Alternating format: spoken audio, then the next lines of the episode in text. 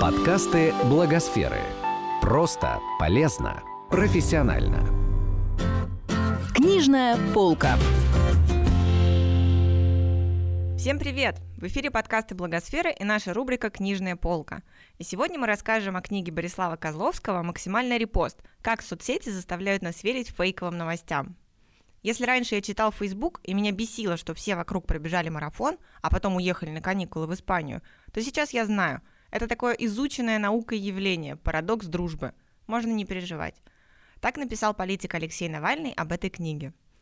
Научный журналист Борислав Козловский писал книгу с большим интересом к теме и отличным чувством юмора – он попытался разобраться, как на нас влияют алгоритмы Фейсбука, где в нашей ДНК зашита восприимчивость к политической пропаганде и почему рациональные аргументы ничего не могут поделать с заблуждениями, в которые мы однажды поверили всем сердцем. А, кстати, журналист Юрий Сапрыкин считает, что книга Козловского неожиданно освежающее чтение. Она объясняет, почему мы так легко верим фейковым новостям, теориям заговора и псевдонаучным мифам. Внимание, спойлер, а, нет не потому, что люди дураки, а Facebook им манипулирует.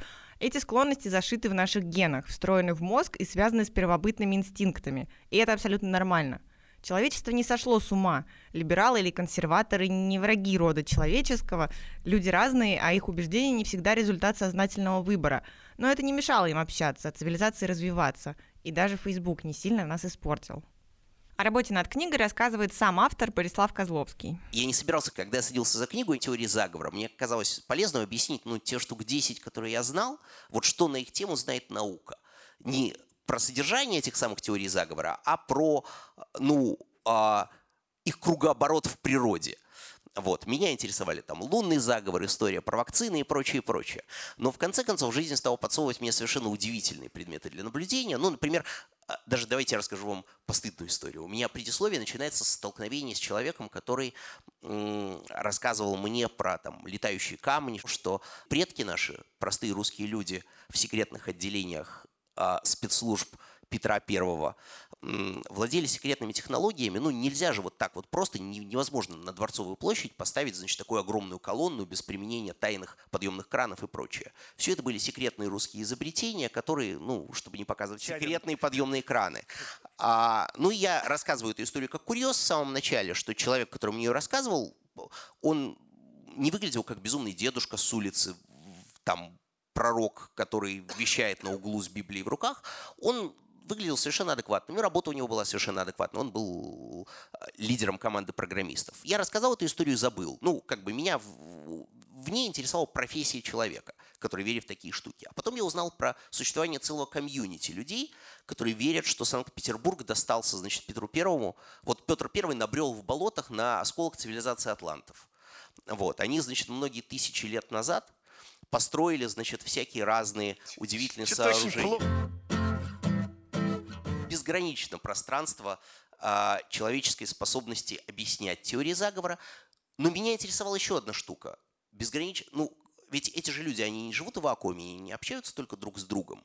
Они окружены кем-то, кто, возможно, не очень верит в цивилизацию атлантов на болоте. И, возможно, они сталкиваются с возражениями.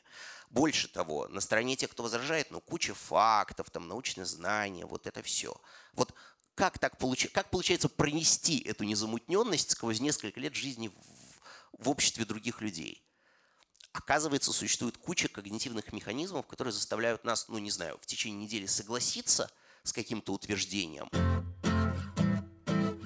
Неужели э, так сильна их вера? Неужели это знание так обосновано? Оказывается, нет. Оказывается, все-таки дело не в их личной вере. Дело в том, что наш мозг имеет встроенные механизмы, мозг каждого, кто верит в теории заговора и кто не верит в теории заговора, которые защищают нас от знания, конфликтующего с нашими ценностями. И просто на примере людей, которые верят в теории заговора, это особенно потрясающе видеть. Это выглядит, ну не знаю, как фокус, как, как там, вот знаете, такой эффект, который показывают на, как химический опыт, да?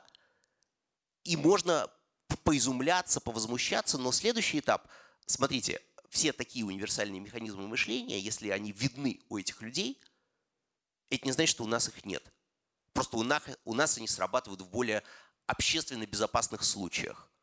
И поэтому, ну, примерно, там, не знаю, три главы в книжке я посвятил таким удивительным вещам, как, ну, там, эффект обратного огня, когда после э, разубеждения у вас перезаписывается и укрепляется, значит, э, ему, э, то убеждение, которое было. Как этому помогает амигдала, центр э, страха и центр эмоций в мозгу. Э, хотя, казалось бы, это сухая фактологическая, фактическая информация. Э, как мы забываем все эти возражения, которые нам сообщили. И это самое интересное. Не то, что некие фрики во что-то верят, а то, что у этих фриков с нами, вроде бы нормальными людьми, огромная масса всего общего. Этот подкаст создан с использованием средств гранта президента Российской Федерации на развитие гражданского общества, предоставленного Фондом президентских грантов.